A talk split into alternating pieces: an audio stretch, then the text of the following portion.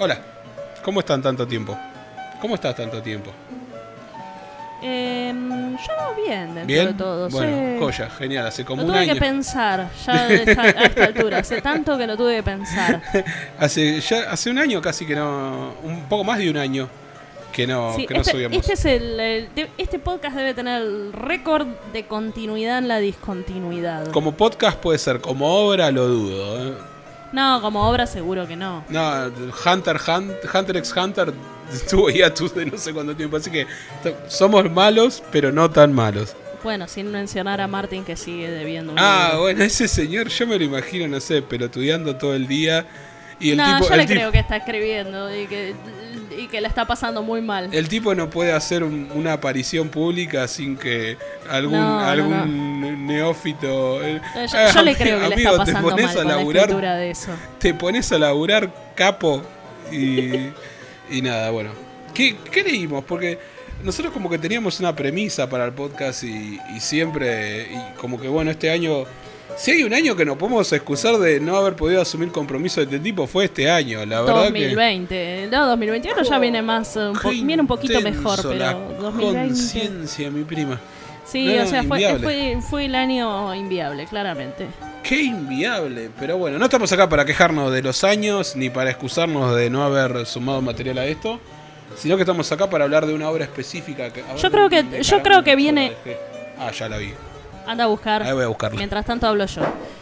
Este, yo creo justamente eh, fue algo, no, creo que no lo elegimos por eso, de hecho lo elegimos como, no sé, me parece antes de que todo este Sí, quilombo estallara. sí, sí, fue antes, de hecho. Fue antes, porque yo me, me era un pero, libro creo que es una- pero creo que es un libro que viene muy bien para el, el periodo que estamos viviendo. Es uno que trata sobre el fin del mundo. Del fin del mundo, exactamente. Y las calamidades. Yo creo que más a cuento para la, situación presente no había. No, exactamente. Es un libro que plantea justamente el concepto de fin del mundo y en medio de una pandemia mundial. Creo que nos cabe por ahí. De hecho, me acuerdo de los discursos más tragedistas al principio de todo este quilombo que nos toca vivir de la pandemia. eh, de que decían, no, el mundo va, va o no va a terminar, pero va a cambiar de, en algún sentido para bien. No, no va a cambiar para bien. La, pandemia no nos hizo mejores bajo ningún aspecto. de hecho, puso a flor de piel miserias humanas de las más deliciosas. Así que me parece que es súper oportuno haberlo leído, súper ah, en juego con, con este contexto que nos toca vivir. Y de hecho, el concepto de pandemia como tal está, ya lo vamos a tratar este punto un poquito más adelante, pero me parece que al ser un libro escrito en los 90, el concepto de pandemia era, sonaba tan arcaico que lo hicieron cuajar excelentemente bien en el libro. Así que bueno, ¿qué libro es? Buenos presagios, también conocido como Good Omens. Escrito la- por Terry Pratchett y Neil Gaiman. Se llama, tiene como un subtítulo, ¿no? Sí. Eh, las inmejorables, no sé qué, Sarasa. The nice, and accurate, the nice and accurate Prophecies de of Agnes Nutter. which- Agnes, Agnes la Chalada en, en la versión en español. Yo leí la, la versión impresa en papeleta, eh, editada por Minotauro, que la verdad es una edición súper linda, que te la agradezco infinitamente me la hayas comprado. Eh, debe haber costado besito huevo. a. No, no fue. No, no, no costó huevo. Ah, besito, besito a Cocoro Libros. Ah, que- Cocoro Libros, que fue la- la- el negocio proveedor de, de este material. Y vos leíste la versión en inglés. Yo leí la versión en inglés en Kindle, sí. Exactamente. De particularmente, edición de HarperCollins. particularmente linda la versión en papel esta, porque algo que tiene, que notamos de haber leído versiones distintas, Y que no tiene la mía. claro, es que viene al final del libro con dos pequeños textos muy breves de dos páginas, en el cual es Pratchett tirándole flores a Gaiman y Gaiman tirándole flores a Pratchett. Que es Hablando de cómo la escribieron. y Claro, demás. muy, muy- son, son dos extractos muy, muy lindos eh, de dos personas que evidentemente se querían mucho. Y digo se querían porque uno de ellos falleció hace no demasiado. Hace algunos años. Eh, así No que, bueno, vamos a empezar con la obra. Habíamos hecho un pequeño guía para hablar habíamos del- hecho, de la sí, obra, pero habíamos hecho un punteo. yo me lo olvidé en casa, profe. Te lo comió el perro. Sí. El perro te comió la tarea. El perro del infierno. Eh, sí, sí, The Hound of- este, o el gato del infierno. Sí, No, ella no come papel. mm, no sé, no sabemos. Así que No, bueno, papel no. Hígado come, atún come, pero papel todavía no. bien. Bueno, habíamos planteado en principio hablar de qué es esto, cuándo se publicó y un poco de quiénes, quiénes lo hicieron, quiénes son responsables de esta Mm. cosa y demás. Huele, huele a noventas. Huele a literatura de los 90. Sí, en realidad los 80, se publicó en 1990, Sí, con el su- su- inicio de la exacto. última década. Que sale en el, el primero de mayo de 1990, sale publicado por primera vez. Es, Así ay, es, así empezaban. que fue, tiene, tiene mucha ochentosidad en el medio, sí, sí, sí. Viene, Y mucho del espíritu que luego sí sería el espíritu. claro, es- oh, huele a menemismo, huele a, a- a Bill Clinton tocando el saxofón. Es, es una cosa, es, es un, a mí me pareció un lindo libro. Es una linda experiencia por los tópicos que toca. eh, pero bueno, ¿qué, qué más podemos decir de, de esto, lo que veníamos? Bueno, la gente que lo escribió, Ajá. Neil Gaiman y Terry Pratchett, sendos autores británicos. La gente se olvida de que. La gente suele olvidarse de que Gaiman es británico, Sí, pero es es, británico. un señorito inglés. Sí. Es un señorito inglés. De hecho, cu- cuando me puse a hacer research, eh, nada, Gaiman es básicamente también una localidad en Chubut. Es- Que no tiene nada que, no que no tiene nada que ver, con, con- hasta donde nosotros sabemos, porque capaz que sí. Por ahí un pariente muy, muy lejano que vino a fundar acá. Se vamos a Gaiman allá. No, no es Gaiman acá. No sabes No, si, si sigue casado con la mina esta, que es la artista plástica. ¿Cómo se llama? La que toca el ukelele. Ay, no me Ay, acuerdo. es alta hippie. Me cae súper bien, ¿no? Pero pues alta hippie, de verdad, esa señora.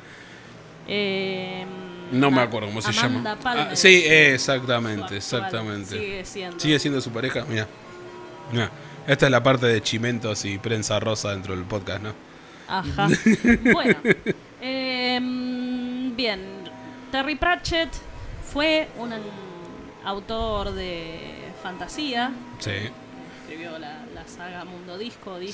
Sí, no leí nada de, de Discworld. Sé que Yo salió un videojuego. en su- Yo tengo pendiente Discworld todavía también. Cada vez Eh, al- Una gran deuda pendiente que pretendo empezar a saldar este año. Eh, Encima es un universo gigante, no sé, son Sí, como sí, sí, 25 millones de libros. El tipo se pasó escribiendo su mundo ficcional y construyendo eh, obras en torno a, a ese mundo.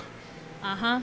Este, murió hace relativamente poco, en 2015, acá nomás, a la, Ujú. la- la vuelta de la esquina. Eh, no, no, tan, no era tan grande. No, murió no Tenía- super mayor, pero. No, no, 66 años. sí, sí, dice. no, no era un hombre grande. No, no, no era un hombre tan grande. Eh, murió siendo, como es, eh, caballero del Imperio Británico. No sé si eso habla muy bien de él, pero bueno, bienvenido sea. Eh, yo creo que, yo creo que tiene su gracia. Os declaro, por el poder embebido a mí, Elizabeth II una- de Inglaterra. Los otros, los otros días que se. Que, lo- los, otros, los otros días que estuvo estuvo posteando algunas cosas la hija con respecto a algunos aniversarios relacionados con él. Eh, contaba la anécdota de cuando de cuando lo nombraron este caballero que el chabón después se fue con la familia para joder porque no lo habían hecho nunca en la vida se fueron a, a- a comer al Ritz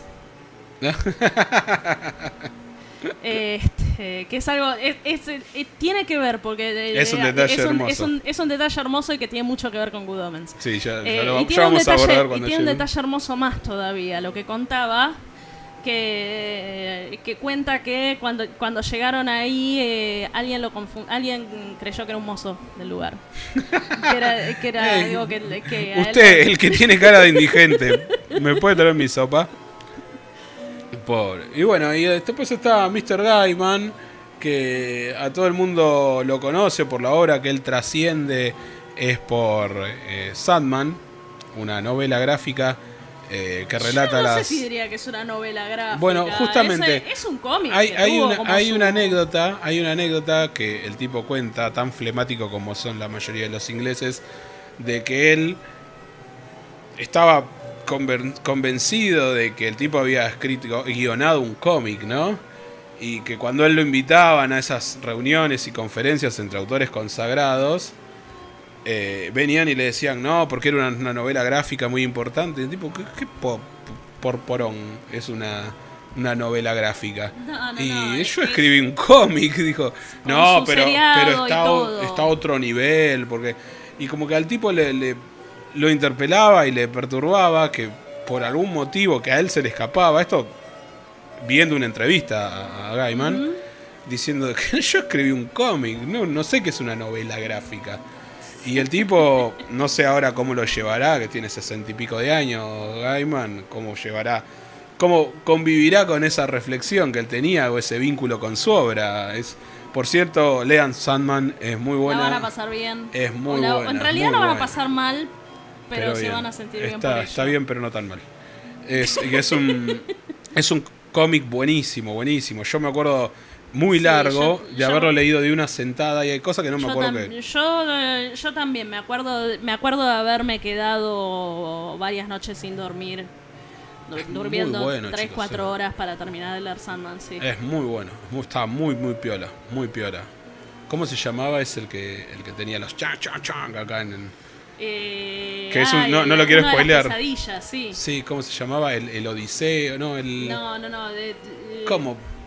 Bueno, lo tendríamos que haber buscado. Sí, no, no, no, es que eh, uno de, lo- uno de los detalles hermosos de cómo estamos haciendo esto, que es modo muy noventas, por cierto, estamos sin internet. Ah, Estamos claro, en este, esto en este momento estamos sin estamos internet. sin internet.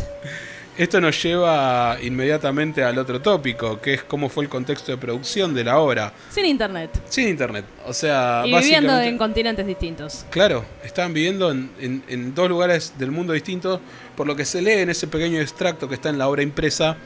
eh, un día estaba, no me acuerdo cuál las- de los dos, Las cuentas de teléfono de esta gente. uno de estos dos, no me acuerdo cuál, había escrito la base o el concepto de la novela, ¿no? Y, no sabía cómo terminarlo. Y entonces un día se cruza, no sé si Gaiman con Pratchett o Pratchett con Gaiman, y se llevan muy bien, tipo onda re amiguis, y le da, le dice, ah, mira, escribí esto y no se me ocurre cómo, cómo terminarlo. Fíjate qué onda. Y ponele que Gaiman se lo da a Pratchett. Y Pratchett dice, ah, bueno, está bien. Y lo agarra y se lo lleva, se vuelve a Estados Unidos. Y agarra y lo deja en un cajón. Y un día, y acá vamos a, teatralizar la cuestión, el chabón se está duchando, sale, toma un café. Dicen, ay, se me ocurrió cómo continuar la obra. A ver, vení. Y bueno, pero él está en Inglaterra a 5 horas de diferencia, a no sé cuántos miles de kilómetros. Bueno, está bien, se lo voy a lo voy a llamar. Y entonces ahí se da toda una dinámica de trabajo entre los dos, que por lo que se lee en esos extractos, básicamente eh, Gaiman, eh, eh, trabajaba de noche y Gaiman de día, o así o al revés. Entonces uno escribía a la noche, lo llamaba por teléfono al mediodía, cuando se estaba por ir a dormir y cuando el otro se estaba levantando. Y entonces uno era diurno y el otro en el otro bloque horario. Iban así laburando y se llamaban por teléfono y decían que estaban horas hablando por teléfono, llamada intercontinental. Para quien no se acuerda, eso era caro. Era carísimo. Muy caro. y se contaban y escribían. Y otra, esa es una de las formas en las que escribían. Y si no, accedieron a, a computadoras muy primitivas y les tardaba muchísimo tiempo en llegar la información. No sé qué modelo de computadoras estuvieran usando en esa época. No, el tema era el modelo de redes que Claro. tenían, no, no tanto de computadoras, sino los, No sé, los- no sé si será, habrá sido con mainframes o con terminales. Vaya a saber uno. Y era tan lento y les molestó tanto que empezaron a mandarse disquetes por correo. por correo con el progreso de la novela. O sea, ¿cuánto podía llegar a tardar un disquete en ir desde Estados Unidos hasta Inglaterra y y viceversa? volver. Y no perderse y no... eh, No se tenía que perder, no se tenía que dañar. Acuérdense que los disquetes eran cosas frágiles. Sí, sí, totalmente. Una, el, el proceso de producción de esta obra me parece una locura en todo sentido. Y que hayan llegado a buen puerto y que hayan podido lograr hacer esto que hicieron es algo que, digamos, excepcional. Excepcional. Estoy muy contento que el resultado de todo ese trabajo haya sido este libro. Sí, sí, sí, la verdad que sí. Em, bien. ¿Qué seguía? Ahí no me acuerdo. Ah. Bueno, cuestiones entonces. Lo segundo, cuestiones con referencias, con obras de temática semejante y demás. Miren, hay alguien de, de- alguien de Editorial Thor se tomó el trabajo de hacer una guía de las de las referencias, búsquenla, está, es muy linda. Lo, lo que son la- lo que son las referencias culturales que aparecen en este Sí, es libro como- y lo que son las referencias teológicas. Sí, es como, tenemos refe. pff, ¿Sabes las Es- refe que tenemos? Hay un constante laburo. Es todo el tiempo, Todo el son, tiempo. son varias por página en general. No es denso, eso es lo maravilloso. El, el- el libro fluye y podés, se te pueden pasar varias, no Por pasa ejemplo, nada. recuerdo obras. eh, no, no- no recuerdo bien el nombre, Street City Rampage, que es un juego que la. O Rage City Rampage, no me acuerdo, que es un videojuego que juega constantemente con referencias a cosas, pero es ridículamente denso. Porque pareciera que lo único que cuenta son las referencias. En no, cambio, acá, e- es, está es muy fluido. increíblemente muy bien fluido. llevado. Y, Y, o bien sea, podés no, y- podés no agarrarlas. eh, o sea, el, el- el nivel el, el nivel de complejidad y de abigarrado que son algunos chistes es Sí, tremendo. Totalmente. totalmente. Podés agarrar dos o tres elementos de los 12 que hay cruzados ahí y te cagás de risa igual. Está hecho para funcionar así. Pero, pero realmente son muchas cosas. Son muchas cosas. Sí, eso es, es- fabuloso, el nivel de, de manejo de las referencias y las alusiones y... Y el conocimiento, Y el conocimiento. enciclopédico, Bueno, todos- y hay- hay gente- histórico, Hay conocimiento gente que, que se ha sentado a hacer una lista de esas, están todas subidas a internet, probablemente pongamos el El link, sí, sí, sí. eh, cuando subamos el podcast, porque la y verdad no es que es... exhaustiva, porque hay cosas que yo, le- que yo levanté que no están. Sí, exactamente, muy, muy bueno, es muy bueno. ¿Y había algo más para decir en torno a esto? No Cosas que aparecen, cosas que aparecen mencionadas, Ah, decir. Eh, había un elemento fundamental que es, estamos hablando de una obra que relata o pretende relatar el Armagedón, el fin de los tiempos, Así es, y es una comedia. así es. Si yo me pongo a pensar historias que cuenten el fin de los tiempos o que cuenten la extinción de la humanidad y de la existencia como sí misma, es muy difícil abordarlo desde la perspectiva de la comedia. Sí, y toma, eh, y, eh, se mete con la muerte, se mete con la catástrofe, eh, y consigue hacer humor con eso sin hacer un humor cínico, eh, sin, sin pasar Ma- esa línea. Más o menos. Tiene sus momentos de cinismo, Más o menos. Tiene sus momentos de cinismo, pero en, en líneas generales es, en líneas generales es un texto bastante optimista. Ah, sí, totalmente, totalmente. Es tiene un optimismo, hay una urgencia, hay algo que va a pasar, hay algo aterrador que ocurre, pero los personajes ¿cómo decirlo? Los que no están vinculados a lo mágico, digamos, los personajes que serían seres humanos normales que están están eh, exen- exentos de la historia, están viviendo su vida normalmente, pero que están ocurriendo cosas excepcionales, como por ejemplo que empiezan a llover pescados. A mí la sensación que me dio es que ningún personaje no vinculado a la trama está consciente de lo que está pasando. Y todo lo que pasa es pasa y la gente está siguiendo con su vida común. Hay una escena en la que crece un árbol. Esto ya no estamos entrando en los spoilers.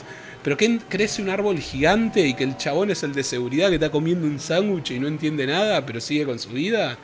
Es como los únicos que están realmente aterrados por lo que va a pasar son los Son los que- protagonistas. sí, son los que están metidos y que saben, saben, qué saben es lo lo que, que está pasando. Sí. Claro, entonces eso da pie a que todo lo que rodea a esos personajes siga con normalidad y que los que viven la tragedia sean ellos, pero a su vez es un contexto totalmente humorista. sí, sí. Sí, sí. Es el fin de los tiempos contado desde el humor. Está muy bien. Es Hay que tener lindo. una capacidad de poder reírse de la lindo. tragedia. Y de también de, de que todas las referencias intertextuales son eh, o literatura de terror o este literatura con otra tónica completamente distinta. Totalmente. No sé, pongamos la Divina Comedia, no, Sí. que de- no, no es precisamente cómica, digo. Hay por lo menos dos grandes mentiras en ese título. Eh, y claro, me, me encanta eso de poder lidiar con la tragedia del fin del mundo desde la perspectiva de la comedia. Me pareció Es muy lindo, excepcional. es muy lindo. Excepcional y demostrar una capacidad de los autores que la verdad que 10 de 10. parte de eso, parte de eso es lo profundamente humanos que son todos los personajes, incluidos los personajes más lo- los que no son Claro, lo- los personajes no humanos, los personajes divinos, también son son, profundamente son humanos. totalmente arraigados a lo terrenal. Y justamente ese es el disparador de la trama Claro, del libro. La, la premisa, esto igual es y no es un spoiler porque te enterás en los primeros 10 minutos de la trama. Igual vamos a vamos a vamos a entrar ya en terreno de spoilers, así que no, hay, quienes- no hay nada más para hablar. Esa era la introducción. Los autores. Sí, porque después después lo que tenemos que hablar todo se mete un poco, así que Ah, bien. eh, quienes no hayan leído el libro o visto, hay una serie ah, está la serie, sí. Hay- está la serie, hay una serie de esto que salió por, ah, por Amazon Prime, creo. Claro, y de hecho vamos a hablar de la diferencia entre la serie y... Uy, ¿estás bien? ¿Estás bien? entre, entre la serie y la obra en papel impresa hay diferencias no súper sustanciales. De hecho, las diferencias enriquecen el contenido de la, de la Sí. obra impresa. Porque se ve que dijo, lo, le llamaron, che, vení capo, nos ayudas a, a ponerle puncha a esto para una versión Sí, la, la verdad, la, eh, la- la filmada". serie, la serie es hermosa. Si leyeron el libro y no vieron la serie, vean la serie, la van a pasar bien. Si no, le- si no hicieron ninguna de las dos cosas, pueden empezar por donde gusten. Está muy el bien. libro se disfruta mucho después de la serie y viceversa funciona también. Así que ingresen por donde quieran, la van a pasar lindo. Bien. Ahora vamos a... Este, más adelante hay dragones y spoilers, así que Sí, a partir de este momento comienza la zona del spoiler. sí. Sigan bajo Finaliza su propio... el horario de protección al que no leyó. Eh, bien, acá deberíamos como poner una cortina, ¿no? Action. Sí, no sé. Ah, eso es nivel X. Entonces, no, el, ¿cómo es que se llama? Bien, arrancamos la, los spoilers, ¿eh? la, la musiquita del horario de protección al menor de Canal 9. a tiene escenas de violencia, lenguaje adulto y escenas de desnudez. sí. Todo ello. Lo que pasa que, bueno, no, no estamos filmando. Así No, que- claro. Muy bien. Entonces, empezamos los spoilers. Empezamos por los spoilers. Algo que queríamos Low hablar era, spoiler. bueno, lo más, lo más chiquito. ¿Cuál es la, cuál es la premisa? Bueno, este. Llaman a un demonio que está asignado a la Tierra desde el tiempo de la. desde, desde desde el que la principio de humanidad los es humanidad. desde El el, jardín desde el del Edén. jardín del Edén. De hecho, era la serpiente en el jardín del Edén. Ujú. Este. Lo llaman y le dicen. Bueno, muchachos. mira, eh, llegó la hora, es el momento de enviar al anticristo y hacer la gran batalla entre el cielo y el infierno. Se acabó el y apocalipsis, terminar, chicos. el, eh, y terminar con todo esto de una buena vez. Wifi, terminamos, fantástico, listo. Le, mandan, le dicen, toma, acá tenés el bebé, este- el bebé, este es el anticristo, Andá, ponelo acá. se lo tenés que dar a X. Básicamente le notificaron el fin de su jornada laboral de toda la existencia. Se acabó el mundo, muchacho. Vayan guardando todo. Vamos a hacer una guerra más o menos cortita. Y se acabó la existencia. Así es. A lo que este demonio. Este muchacho lo que este muchacho lo que hace es Crowley se llama. Crowley se llama. Este muchacho Crowley lo que hace es, bueno, va, entrega el bebé donde lo tiene que entregar. Hay un asunto con eso. Este y se pone a pensar y la verdad que, que, que no da. No da. Sí, no, no, no. No da. ¿Cómo es Crowley. esto de que ¿Cómo que es el fin del de el mundo, mundo? No, yo estoy muy cómodo Me, acá. me gusta mucho lo terrenal, viejo. Me gusta ir a comer, me gusta fumar, me gusta escabiar, Manejar me un gusta auto manejar el clásico. auto, me gusta vivir entre humanos. Entonces Crowley, muchachos, esto no da que ocurra. No da, el fin del mundo no da. Entonces va, entonces va a ver a un viejo amigo. Y su viejo amigo, Su viejo, su viejo amigo es un ángel. un ángel. ¿Vieron en la obra Constantine que hablan de que tanto demonios como humanos susurran en los oídos de la gente para hacer cosas buenas o cosas malas? Que no pueden intervenir directamente en las acciones de los hombres porque no pueden alterar el libre albedrío, pero pueden como influenciar, que es un, algo que los demonios no cumplen porque mienten, pero que los ángeles cumplen a rajatabla y los ángeles influencian a los humanos y los demonios también. Ese es el elemento conceptual de cómo funcionan los ángeles y demonios en este universo, igual que en el universo Constantine. Pero acá, como que a Crowley no le cabe que el mundo se vaya a terminar. No. En absoluto. Dice, Y le El dice. mundo se va a terminar la pindonga. Así que dice, esto hay que... Viene el fin del mundo, hay que pararlo. Claro, Esa es la idea. Entonces va a haber va a haber este viejo amigo suyo, amigo desde los tiempos del También, del desde el Edén, inicio de también la del inicio de los tiempos, que, que se llama Sirafel, para decirle, mira, yo sé que vos no querés que se termine el mundo, yo no quiero que se termine el mundo, tenemos que sabotear esto. Claro. Porque a Sirafel también tiene sus berretines. Y también su- está muy cómodo en el Sí, mundo. a Sirafel le encanta cómodo. vivir entre humanos. No quiere que se termine. Oh, pero es la. ¿Cómo es que- la frase que usa? Está predestinado. Es, vos no podés hacer nada contra lo que forma parte del plan divino. Ya está. ¿Cómo te vas a rebelar contra el plan divino? No tiene ningún sentido hacer eso porque está predestinado a que esto ocurra. Y a Sirafel le dice, no, amigo. Crowley le- Crowley Crowley le dice, no, amigo, pero vos querés seguir chupando Don Periñón y coleccionando tus libros y, y escuchar la música. Vos te hay una escena fabulosa Sí, que le dice, se "Vos ponen a mirar, pensás-" se ponen a mirar la letra chica de qué es lo que puede hacer Claro, dice- legalmente un, un ángel y lo que puede hacer legalmente un demonio. No se salen del libreto de lo que pueden hacer teóricamente. De hecho, le dice eh, Crowley, ¿vos te pensás que vas a poder seguir escuchando música cuando la realidad se termine? Si todos los buenos Todos músicos los buenos- tenemos nosotros. Todos dice. los buenos músicos están quemándose en el infierno, le dice, y se queda pensando a Sirafel. De hecho, me encanta e- esa escena. La- me hacen parece- toda la lista, sí. Le, le- le- le Sí, queda List y alguien más, no me acuerdo. Sí, creo que Vivaldi, una cosa No, así. Vivaldi no era. es- es- Eran como dos habían quedado arriba, el resto todos los músicos en el infierno, era hermoso. Y, y bueno, lo van, van viendo el detalle, van viendo cómo, sin salirse de sus roles de demonio y de ángel, confabulándose y complotando, detener, no el nacimiento del anticristo, porque el ya anticristo está. ya está, ya es corpóreo, cómo pueden influenciar en la educación y el crecimiento de claro, ese porque hay una, anticristo. hay una cosa del anticristo. El anticristo. Es un nene. Es. Digamos, es un nene y tiene una parte buena también, digamos. Y este. Y tiene libre albedrío, técnicamente. Claro, no, no es un ser hecho puramente de maldad, No. tiene a la libre albedrío, eh, tiene una inclinación a la maldad porque es el hijo del demonio, pero tiene libre albedrío. Entonces, tiene la capacidad de elegir. el- entonces, bueno, ¿cómo hacer para que este niño no. No, no termine siendo el exterminador de la humanidad. y Bueno. lo, interesante de eso es como ya te van perfilando que ni el ángel ni el demonio, ni Azirafel ni Crowley, son seres totalmente puros ni totalmente corruptos. Son, no, son bastante humanos. son bastante humanos. De hecho, hay toda una primera escena que me parece fabulosa.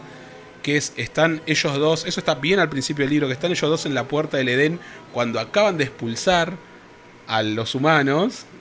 Y dice, o, había pasado muy tiempo, están ellos dos y le dicen, y, a y Crowley le dice a Sirafel, che, ¿vos no tenías una espada prendida a fuego, una espada de guerra de ángel? Y, a Sirafel dice, "Em, Nada, eh, la perdí. ¿Cómo que la perdiste? Bueno, no, no la perdí, se las di a ellos. Tenían frío y miedo y era... A Sirafel le había regalado la espada de fuego. Eva estaba a los- embarazada. Claro, tenían que hacer fuego y bueno, les regalé mi espada. Dice, vos sos loco. Esa escena es maravillosa porque es el ángel regalándole su arma para la guerra del fin del mundo a los humanos para que puedan prender fuego. Es hermoso y como que ni Crowley lo puede creer eso. No, no, no. De, de hecho, lo boludea un poco Sí. al, al respecto. Bueno, eh, detalle digno de mención el nombre de, de Crowley. Sí. Los nombres, los dos nombres. El original y el, el original y con el que queda. Eh, hay dos referencias ahí. Sí. Eh, el nombre original era Crowley con A. Este, todo el chiste con el que se arrastra es la serpiente del Edén. Y después pasa a ser Crowley con O como el, eh, como el místico. Sí. Me parece. todos esos- bueno, eso es parte de lo que dijimos al sí, principio. de- del, montón de, del montón de referencias que hay, esa es una. Y bueno, entonces tenemos Sí, que la, referencia la referencia a Lister Crowley es, es una es- eso seguro que es de Gaiman porque porque eh, no es la primera vez que la usa, Ah, es una es es verdad. una referencia que le gusta. Y bueno, tenemos a estos dos muchachos, vamos a decirle, a estos dos, eh, este ángel y este demonio, que son muy amigos. Algo que te dejan en claro es que se han vinculado a lo largo del tiempo muchas veces. Son, son amigos, de hecho, en un momento se llaman mi mejor amigo. Confabulando para que no ocurra el fin de los tiempos cuando es su responsabilidad que ocurra. Exacto. Entonces. ¿Cómo vos- sabotear su ¿Cómo, propio trabajo? ¿Cómo saboteas? ¿Cómo saboteas el fin del mundo?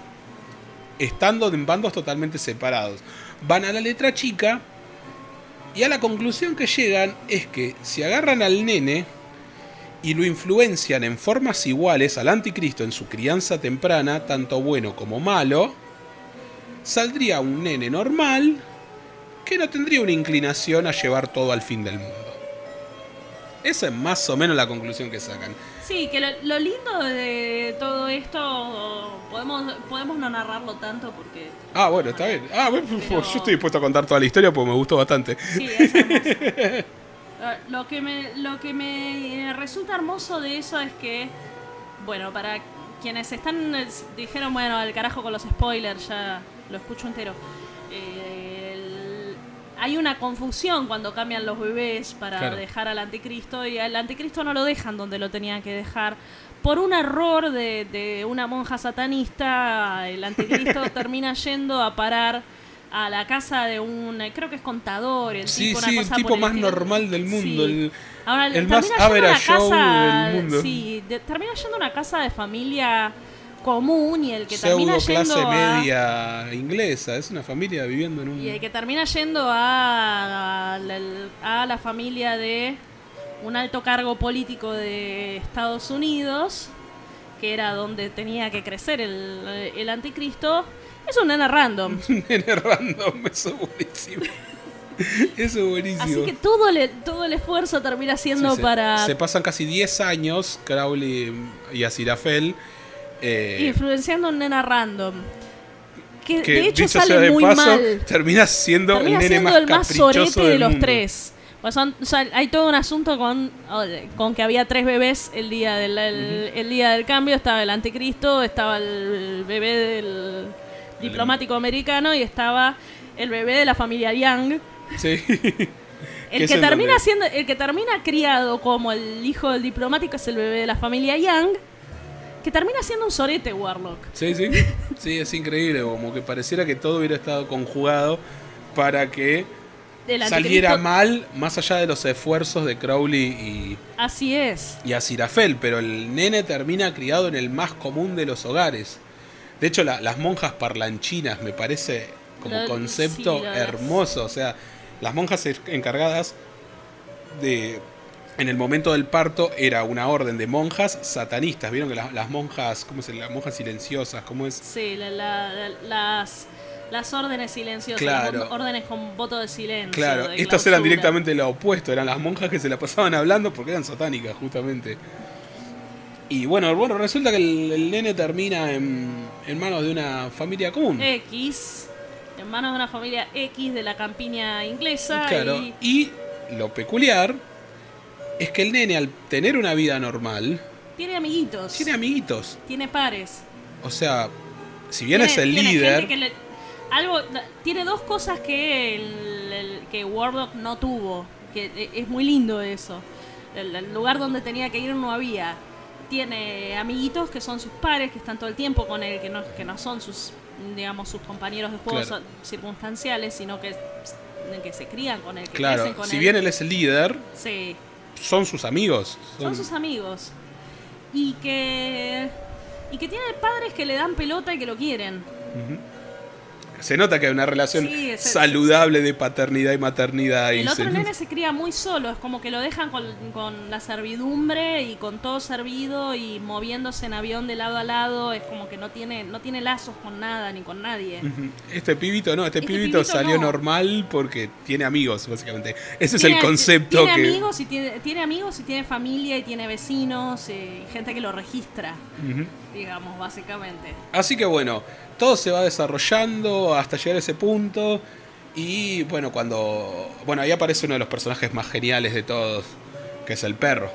El Hound, El Hound of perro Hell. del el, el sabueso del infierno, también conocido como perro.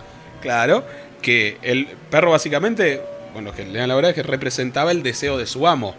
Si el amo iba a ser el propio Claro, anticristo en la tierra. Viene de milenios de atormentar almas.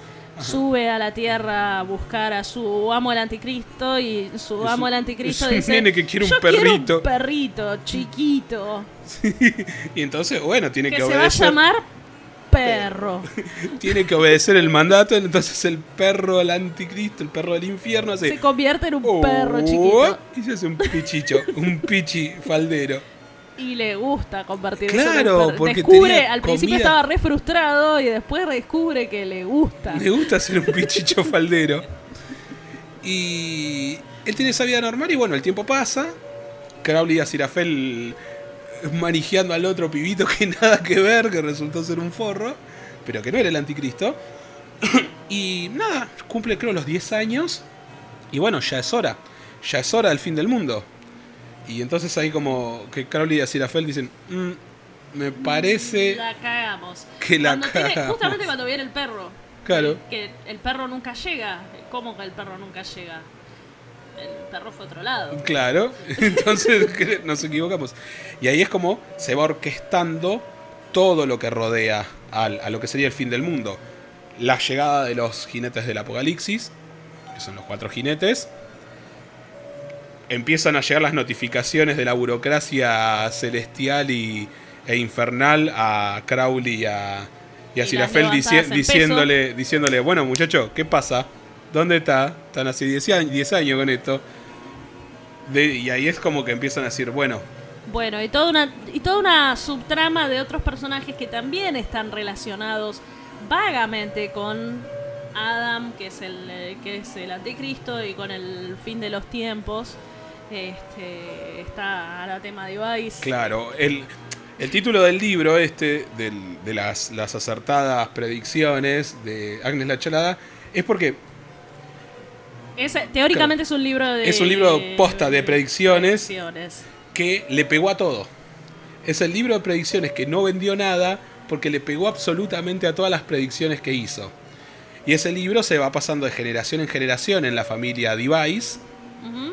Y eh, hoy lo tiene la última de, ese, de, esa, de esa línea de sangre, que es la última bruja. Así es, que se llama Anatema. De hecho, algo muy interesante es que nombre Nather y Device son nombres de linajes que fueron perseguidos por ser, por ser, estar en teoría vinculados con la brujería. Así es. Porque la brujería no es de la persecución a la brujería no es de la Edad Media, chicos, eso que quede claro, es de la Edad Moderna. Entonces Y tenés tenemos a, digamos, el que el cazabrujas que sale a cazarla y termina casado. Eh, ¿Cómo se llama el cazabruja? No me acuerdo. El jovencito Newton Pulsifer. Newton Pulsifer, que es un pelotudo. Es un boludo. Es, sí. un, es un boludo con menos calle que Venecia. eh. De hecho, y de hecho es cumple, es, es un personaje que cumple un rol muy central en el fin del mundo, en evitar el fin del mundo, justamente porque es un boludo. Claro, exactamente. Lo, lo podemos contar. pues, Lo po- sí, podemos- sí, sí, ya, ya a esta altura. Eh, cuando- básicamente, básicamente era una persona que no podía, no podía reparar nada que lo rompía peor. Entonces, cuando hay que desactivar la maquinaria del fin del mundo. Las bombas nucleares. Y la- las bombas nucleares que se tenían que. de- to- todo lo que era la maquinaria para activar la. Eh, vario- varias cosas de destrucción al- alrededor del mundo eh, lo que le dicen es, mira, hagamos algo, no trates de interrumpirlo, trata de arreglarlo. Y ahí es donde se Ahí es donde consigue, ahí es donde consigue que se caigan los sistemas en todo el mundo. y logra evitar Y logra en esa evitar el instancia fin del mundo. el fin del mundo. Eh, bueno, pero eso básicamente acabamos de spoilear el final, podemos decir cómo termina, pero lo increíblemente bueno es eh, eh, todo el proceso que se da, como los jinetes del apocalipsis son motoqueros, por ejemplo, eso me pareció fabuloso. Y el detalle Bueno, particular... hablábamos de, hablábamos de la peste. y de- Exactamente. Que el jinete, los jinetes del apocalipsis bíblicos, ¿cuáles son? El ángel de la muerte, eh, guerra, hambre y peste. Pestilencia, sí. Pestil- eh, pero estamos hablando en los 90, cuando no había peste en realidad. Bueno, ahí tenías el HIV como peste, entre comillas. Tenías enfermedades que me llevan a la reproducción, pero peste en el sentido de la perspectiva de la peste negra, Sí, de, de- de catástrofe. de catástrofe del tipo onda Se eh, mueren- tres de cada eh, dos de, eh, tres de cada 10 se morían o- eso como que ese concepto no estaba tan en el acervo popular entonces lo que hicieron fue decir de que desde cuando se descubrió la penicilina peste dijo fuck it y, y Se, se fue. convierte. No, no, no, no, no, se convierte. se convierte Se convierte, sí, sí, sí. ah mm, pensé que el tipo como que se había ah no, No, lo interpreté no, no, mal entonces bien Se, se, se convierte y se convierte en polución. polución. O sea, y que va de la mano con, con, un, con un discurso que estaba muy presente en esa época, que era el del salvar el planeta, la contaminación, el agujero de ozono, que es muy noventero eso. sí. Y nada, ese es el cuarto jinete del apocalipsis en ese contexto. Hoy Bueno, Peste la- volvió también- con todo, ¿eh? Hoy Peste sí, volvió con todo. También está, hay un pequeño, yo creo que en eso también hay un pequeño guiño, este, muy eh, chiquito a de- eso de las fuerzas primigenias del, eh, las fuerzas primigenias del mundo sobre eh, el fin de los tiempos cambian. Este, hay un poco de. Hay, digamos. Por lo menos una continuidad. No sé si habrá sido adrede. Probablemente lo sea. Con eh, lo de delirio que solía ser deleite Ah, sí. Eso en Sandman. en Sí. Sandman. Genial, eso es. Y hay. Otra cosa que sí, que sí es adrede, la muerte es la muerte de Mundo Disco. Que también hablaba con mayúsculas. Ah, mira, eso no lo Y sabía. que tiene está caracterizada igual. Entonces tenemos todo este proceso en donde estos personajes, la, la bruja, el cazabrujas, y hay dos personajes más secundarios que son el líder cazabruja y la pitonisa, que intervienen en este acontecimiento del fin del mundo, que se van escalando a medida que avanza el libro, en tanto y en cuanto a Sirafel y Crowley van tratando de ubicar dónde está el pibe este. ¿Dónde está? Porque nosotros en teoría lo dejamos acá y andás a ver dónde Garompa está el, el- el- básicamente el anticristo. Y el relato es justamente ese, ellos dos buscándolo, tratando de encontrarlo y lidiando con la burocracia celestial y la burocracia infernal. De hecho, en un momento dado a Crowley lo van a buscar. Y lo tiene van a- que lidiar con eso. tiene que lidiar con dos demonios de alto rango que vienen a buscarlo para decir, pues bueno, vos ahora vas a tener que dar explicaciones. ¿Por qué es que no estaba donde suponíamos que estaba? Tenía que estar en Medio Oriente el nene. ¿Cómo es que está? Y, No sabemos a dónde. Y nada, y es hay una escena en la que Crowley se que me, me pareció también muy buena, que es él defendiéndose de estos dos, de Astur, creo que se llama, y el otro no, no me acuerdo, que se defiende con agua bendita. Se ¿Cómo hace un demonio el para- chiste, el, eh, el chiste de. Chiste de, de- de sitcom de los 70, del, el- ¿cómo es? Del coso de agua bendita arriba de la puerta. Claro, que, que para, agua arriba de la puerta. que para los demonios era inentendible, pero Crowley, al ser alguien que había existido con la humanidad desde siempre, era capaz de entender de que eso iba a funcionar. Pues los demonios como que... Bueno, por ahí uno, hay una parte que dice que uno de esos demonios la última vez que había venido a la Tierra era en el tipo en el 1400. Entonces no, no, no, había muchas cosas Se que no entendían. escapaban un poco lo- las, las dimensiones. Eventualmente en la serie te, te explican cómo consigue Crowley ese- esa agua bendita y es que se la da a Sirafel.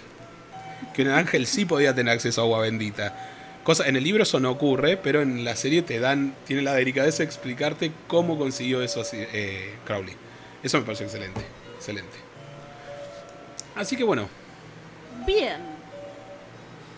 Em, algo sobre las múltiples apariciones de Elvis, podríamos decir. Ah, ese detalle también es excelente. Es como. Hay rastrean, hay varias referencias a Elvis y aparece Elvis como Claro. personaje, pero no está nombrado como tal.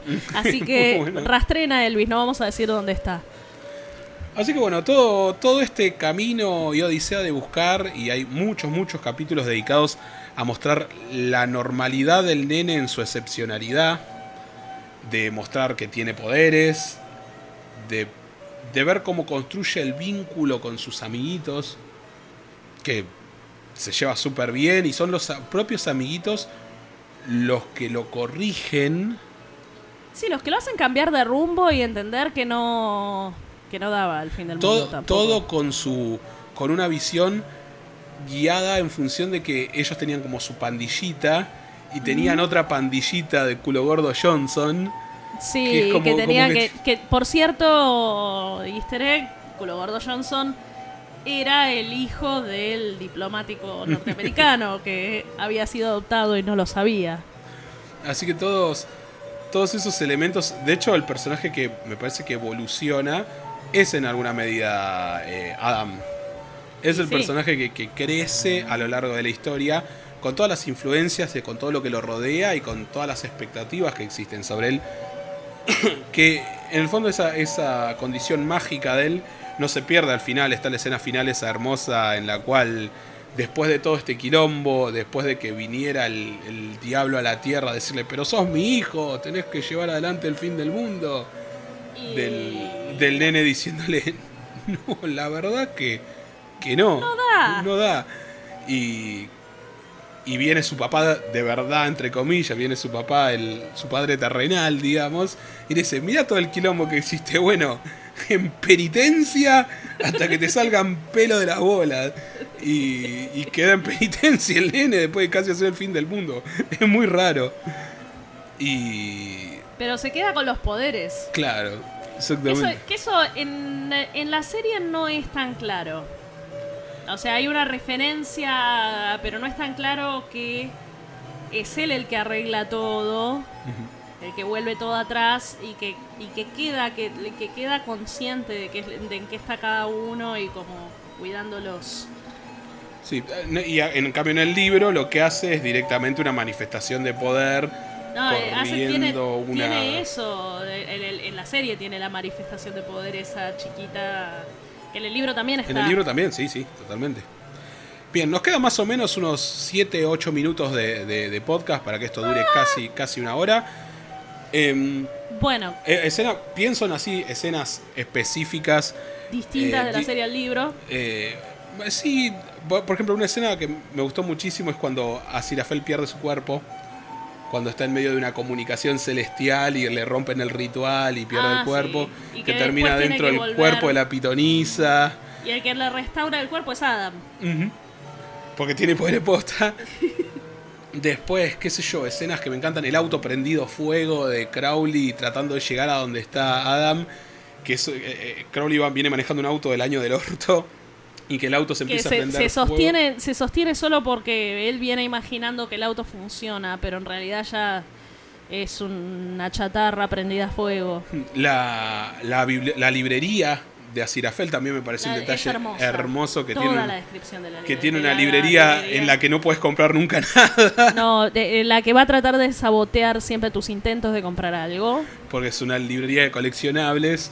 Sí, eh, yo he conocido librerías exactamente así. Librerías de coleccionables a las que vos vas y No, el librero no. nunca está. De 9 a o 11 de la mañana, Si está, te atiende como sí. la mierda, no te, no te muestra las cosas. Es como que no. Yo, yo conocí un par de librerías así.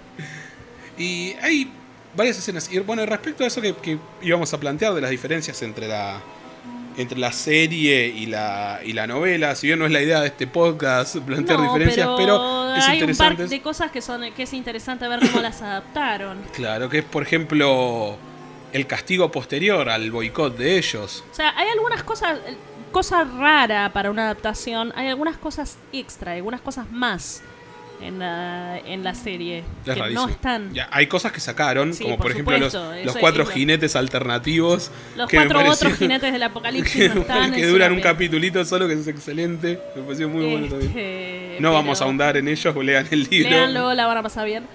Eh, pero sin embargo, pero sin embargo hay un par de detalles extra. ¿Cómo sería tu nombre de jinete del apocalipsis? Mi nombre de jinete del apocalipsis, ay, Yo, yo, yo sería serías? primera cuerda de guitarra que se rompe antes de tocar en vivo. Ese sería mi nombre, jinete del apocalipsis. yo sería agencia de AFIP.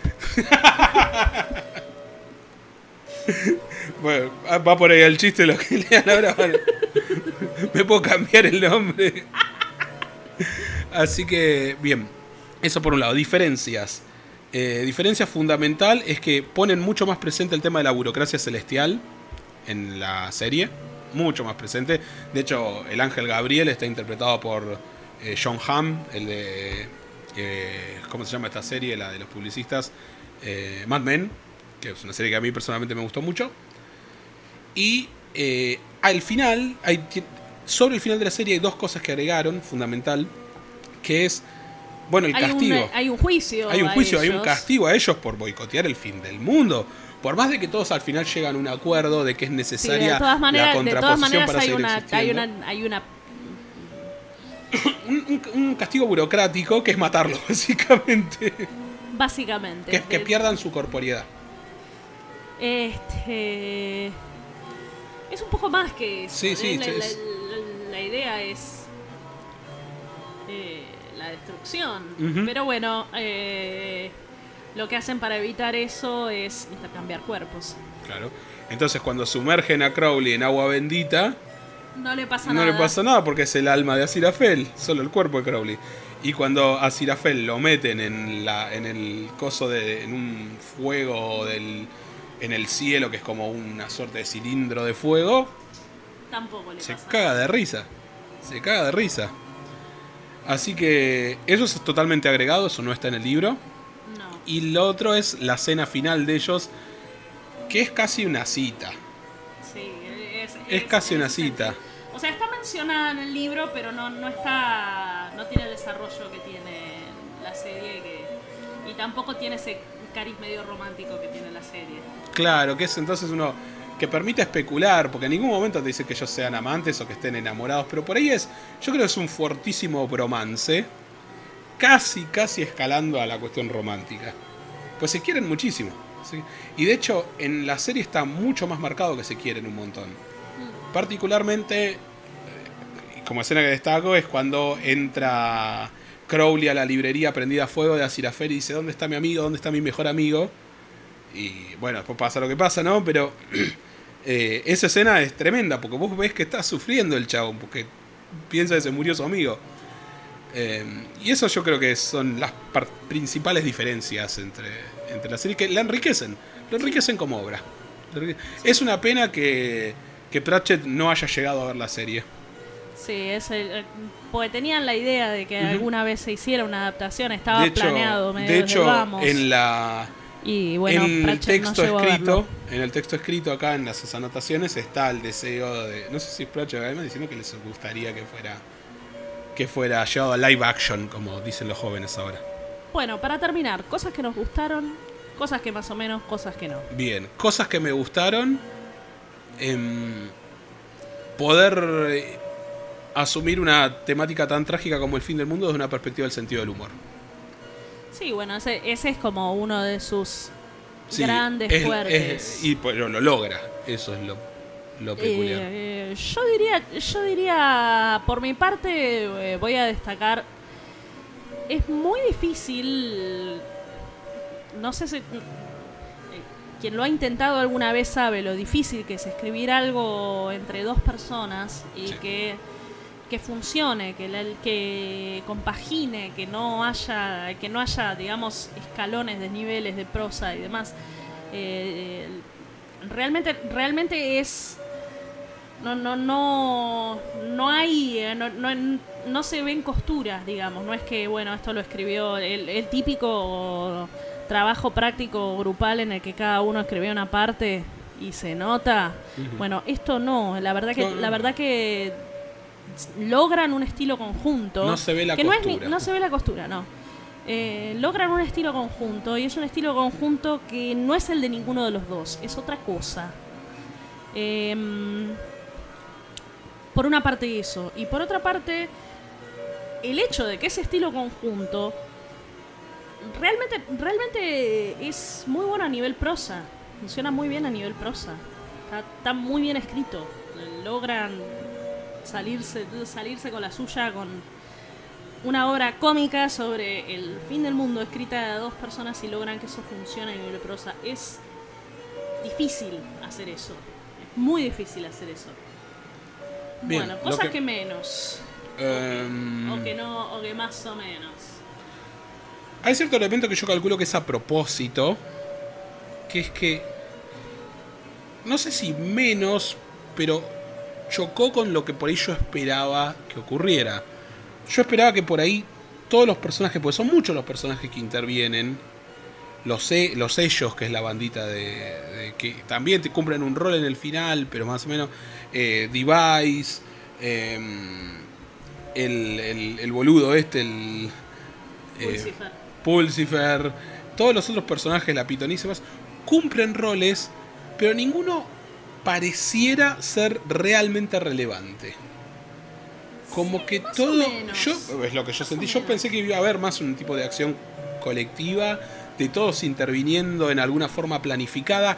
Y no, es todo bastante anárquico, como que todos están en el Es lugar que, tienen que sí, estar. todos hacen, todos hacen un granito de arena. Sí, para lo exactamente. No es lo que yo es una esperaba. cosa chiquita. Por eso no es algo que- Fundamental, pero es una cosa chiquita. Claro, por, por eso no es algo que no me guste, sino que es algo que se desarrolló de una forma que yo no esperaba y que, pensando el, el elemento de la obra, tiene sentido. Tiene sentido que sea así. Pero es algo que me sorprendió de plano. que, que no era lo que no era lo que esperaba. Exactamente. digamos. Propositivamente, digamos, me sorprendió. ¿Y a vos? A ver, cosa que digamos bueno, hay, alguna- hay algunos chistes que envejecieron muy mal, obviamente. Sí, bueno, eso es cierto. eh, Yo creo que eso algo algo pero es medio difícil escribir algo de humor y que eso no pase. Sí, No. seguiríamos viendo a rompeportones y eso fuera así. Este. Y. eh,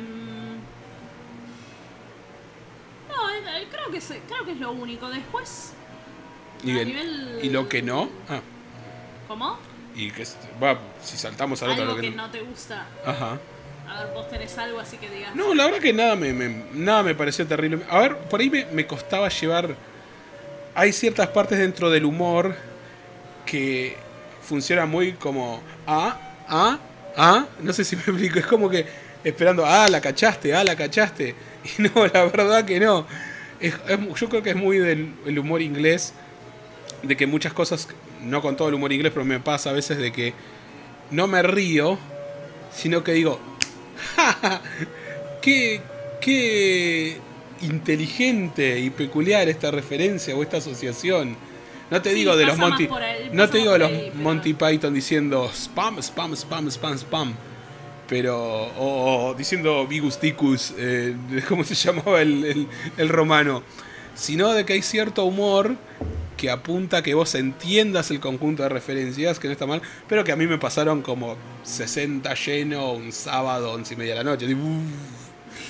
Y que no es que no me gustaron, pero me sentí un poco, vos me, me explican el chiste. Sí, bueno, igual yo creo que yo creo que está hecho para funcionar de todas maneras. Ah, pues a mí no me funcionó, señora. Eh, sí, o sea, la cantidad de es, lo decíamos al principio, Sí. la cantidad de referencias es abrumadora. Sí, pero cuando la referencia es el coso del chiste, cuando la referencia es el eje del chiste y no entendiste la referencia, el chiste te pasa. Sí. Entonces como te esquiva así, es como, bueno, voy a seguir leyendo, vas a ir a Fer, ¿qué pasa? Y es como, y a vos algo que no te haya gustado y con esto vamos, ya cerramos porque ya estamos en el tiempo. No, yo la, la verdad que es un libro que me gustó mucho, así que no, Ah, no también, tengo algo que no tengo algo que diga esto no me cerró así en grande.